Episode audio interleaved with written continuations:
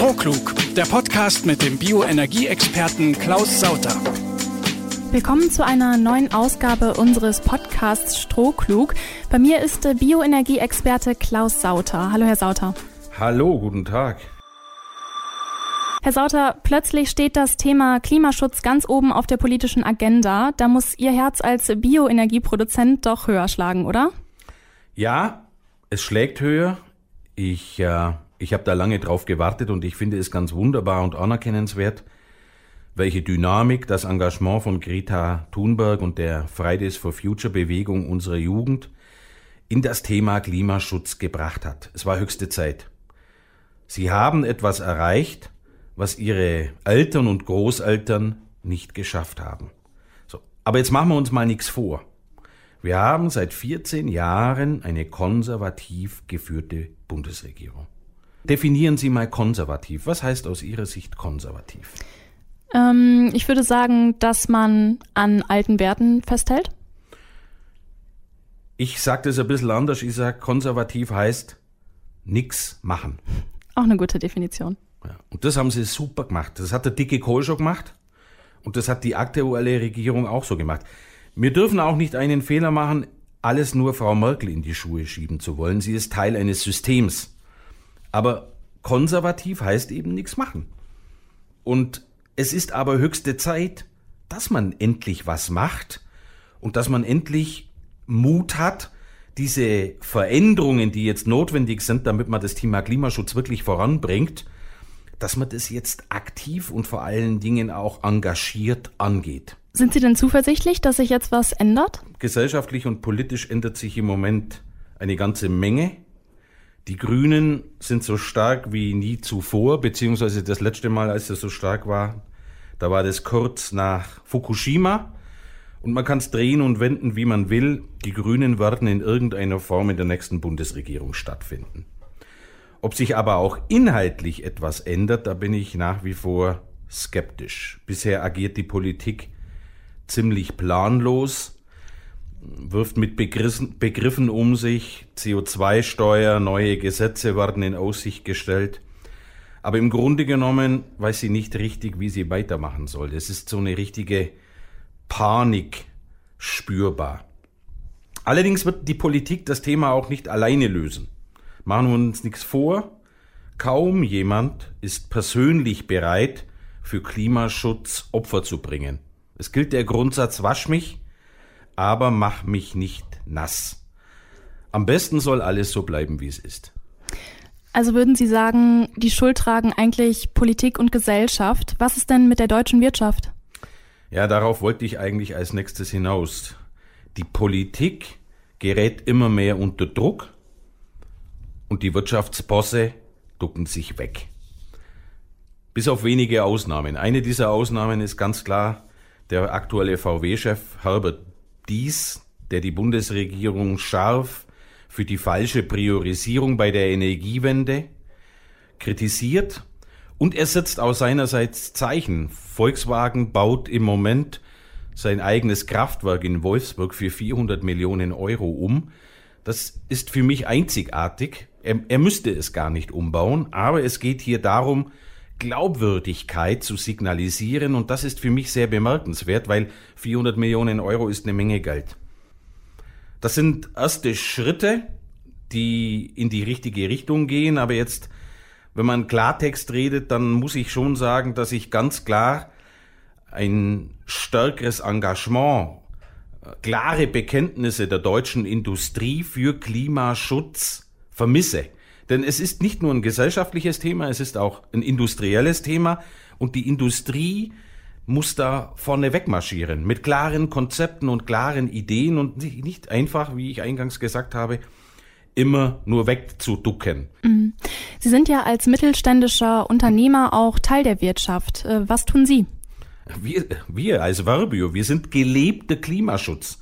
Wir produzieren schon seit Jahren hocheffiziente Biokraftstoffe, wir nutzen einheimische Rohstoffe, Raps, Getreide, Stroh mit bis zu 90 Prozent CO2-Einsparung. Und zwar wirtschaftlich. Wir sind wirtschaftlich erfolgreich. Schauen Sie sich unsere Geschäftszahlen an. Wir haben eine bezahlbare Lösung für die Dekarbonisierung im Verkehr. Verbio leistet als Unternehmen die größte CO2-Reduktion in Deutschland.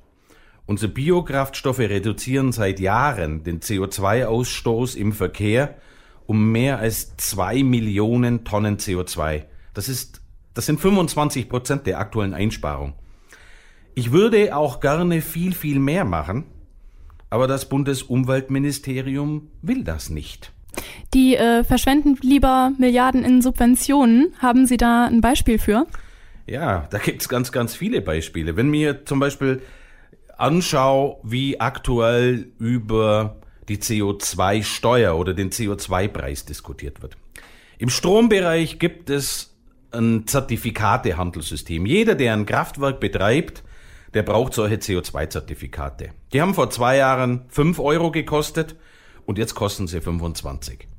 Große Teile der Politik sind der Meinung, dass also die CO2-Reduktion im Strombereich 25 Euro kostet. Das ist aber Unsinn. Es kostet 25 Euro pro Tonne CO2 plus 25 Milliarden Euro jedes Jahr für die ganze EEG-Umlage, für die ganzen Windmühlen, die Solaranlagen, die Biogasanlagen. Ich will das jetzt nicht schlecht reden. Nur, wir haben eine Parallelwelt. Wir haben die klassische Stromerzeugung und wir haben die erneuerbare. Und das sind 25 Milliarden. Die sind zum Großteil verschwendet. Das hätte man viel, viel billiger haben können. Und wir sind seit zwei Jahren in den USA engagiert und dort sehen wir, wie es effizient läuft. Dort sind die Subventionen bei weitem nicht so reichlich wie in Deutschland und die Dekarbonisierung schreitet viel schneller voran wie bei uns in Deutschland bzw. in Europa. Wie könnten denn äh, hier konkrete Lösungen für eine bezahlbare Dekarbonisierung im Verkehr aussehen? Also das ist relativ einfach. Das Bundesumweltministerium hat mit der Treibhausgasreduktionsquote die Mineralölindustrie dazu verpflichtet, die CO2-Emissionen im Kraftstoffsegment zu reduzieren. Allerdings nur um vier Prozent. Das heißt, im Umkehrschluss dürfen 96 Prozent weiter emittiert werden. Und die Zahl ist seit 2015 unverändert. Mit hocheffizienten Biokraftstoffen, wie zum Beispiel Biomethan aus Gülle, Mist oder Stroh, sowie synthetischen Kraftstoffen, lassen sich die CO2-Emissionen im Vergleich zu Diesel und Benzin um mehr als das Sechsfache, mindestens um 25 Prozent verringern. Das ist längst möglich. Wir bräuchten uns nicht mit 4 Prozent abgeben, sondern 25 Prozent wären machbar. Doch unsere Bundesumweltministerin, Frau Schulze, sie verschenkt lieber 60 Millionen Tonnen CO2-Einsparung pro Jahr. Wenn Frau Schulze mehr CO2-Einsparung wirklich haben wollte im Verkehr, dann bräuchte sie einfach diese THG-Quote nach oben setzen. Seit Jahren ist eigentlich das Bundesumweltministerium der Hauptblockierer in diesem Bereich. Die machen einfach nichts.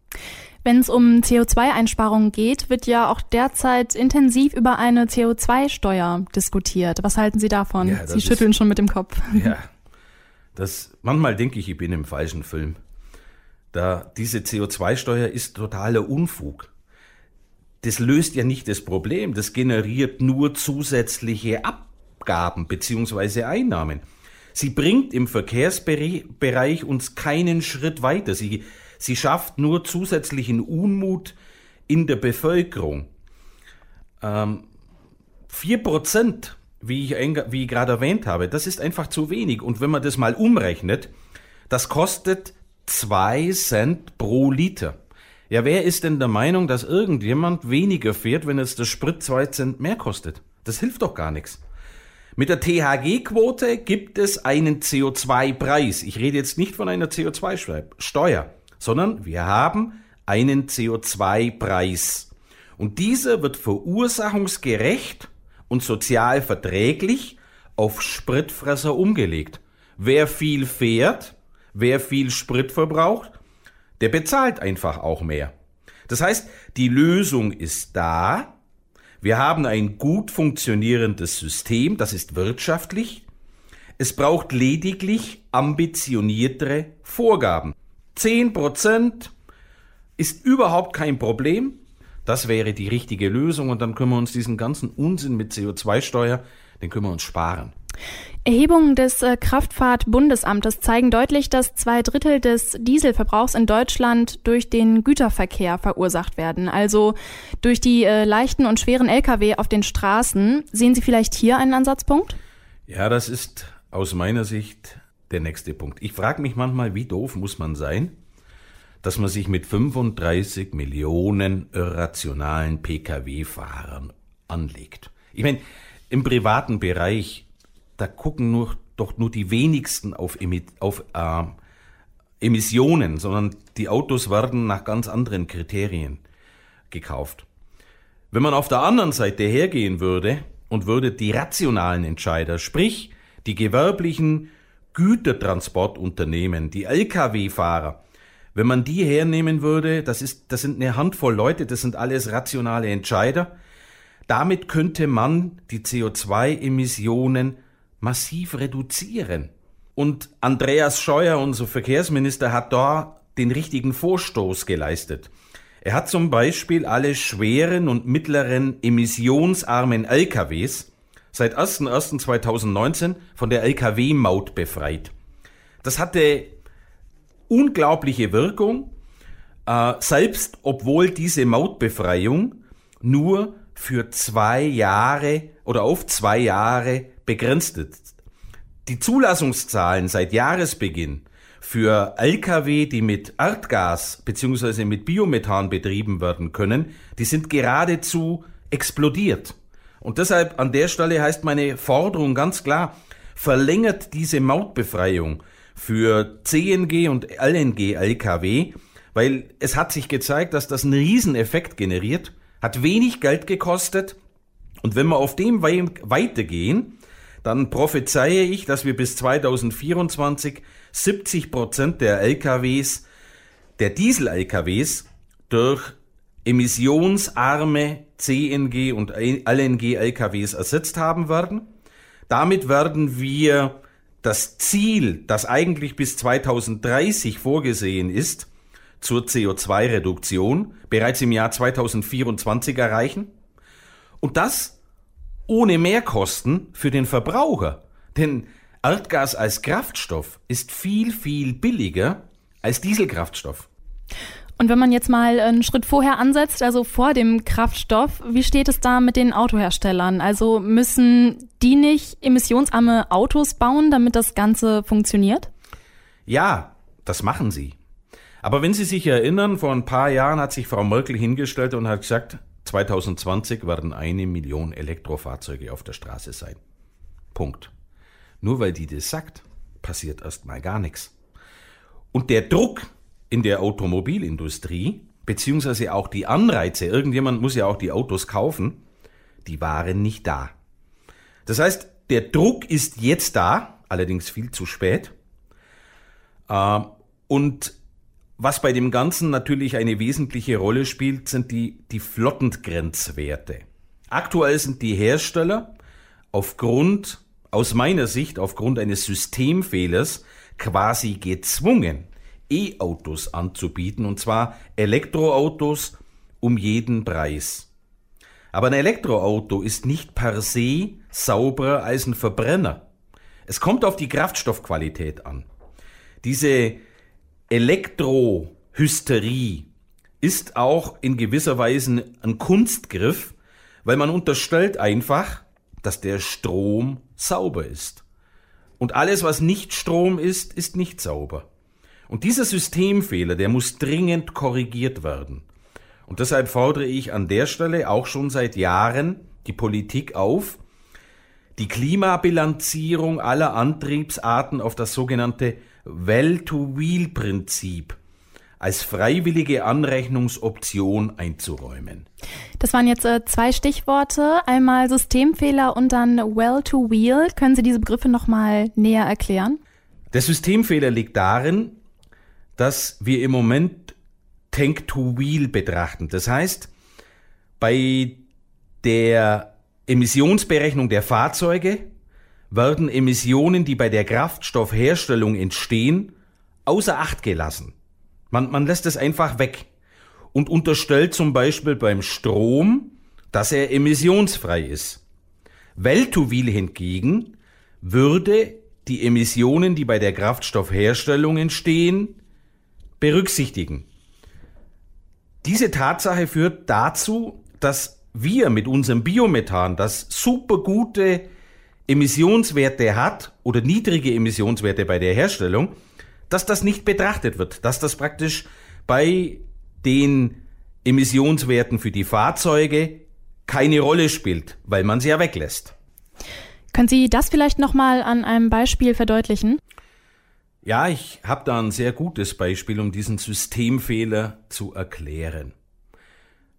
Wenn Sie zum Beispiel einen Porsche Panamera SE Hybrid mit einem VW Eco Up vergleichen, dann schneidet der Porsche auf dem Papier in der Ökobilanz besser ab als ein kleiner VW Eco Up. Nur mal zum Vergleich, Porsche Hybrid heißt 680 PS, 2,5 Tonnen Leergewicht. Allerdings hat der Porsche einen kleinen Elektroantrieb. Und der geht in die Berechnung ein mit Null. Ein reiner VW Eco Up, der einen reinen Erdgasmotor hat, schneidet schlechter ab, weil die Kraftstoffqualität keine Rolle spielt. Würde man aber die Kraftstoffqualität berücksichtigen und zum Beispiel unser Biomethan verwenden, dann wäre der Eco Up in der realen Welt fast emissionsfrei und der Porsche Hybrid, vor allen Dingen, wenn man ihn voll ausfährt, mit 310 Kilometer Höchstgeschwindigkeit, er ist und bleibt eine Dreckschleuder. Das äh, Berechnungsprinzip bestimmt also ähm, die Flottenentscheidung der Hersteller. Ja, diese, dieses, dieses, über dieses System werden die Emissionen berechnet und ein Well-to-Wheel-Ansatz würde den Fahrzeugherstellern aber erlauben, zum Beispiel CO2-Einsparungen der Biokraftstoffe bei der Berechnung der Flottengrenzwerte zu berücksichtigen. Das wäre ein wirklicher Beitrag zu mehr Klimaschutz im Verkehrsbereich.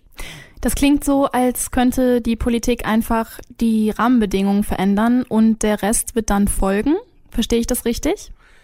Ja, es ist nicht ganz so einfach. Wir dürfen nicht nur der Politik den schwarzen Peter zuschreiben. Ich habe gerade gesagt, dass das so ein Deal war zwischen Politik und Lobbyisten.